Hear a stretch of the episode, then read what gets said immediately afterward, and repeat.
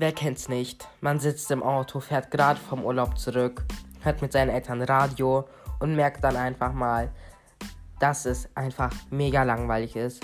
Alle fünf Minuten Nachrichten, wo was geschieht, ist ja alles schön und gut, aber eigentlich ist ein Radio für Jugendliche da, um Musik zu hören. Die Art von Musik, die man auch will, kommt meistens nicht dran. Man muss dort entweder anrufen oder so ganze Sachen eben.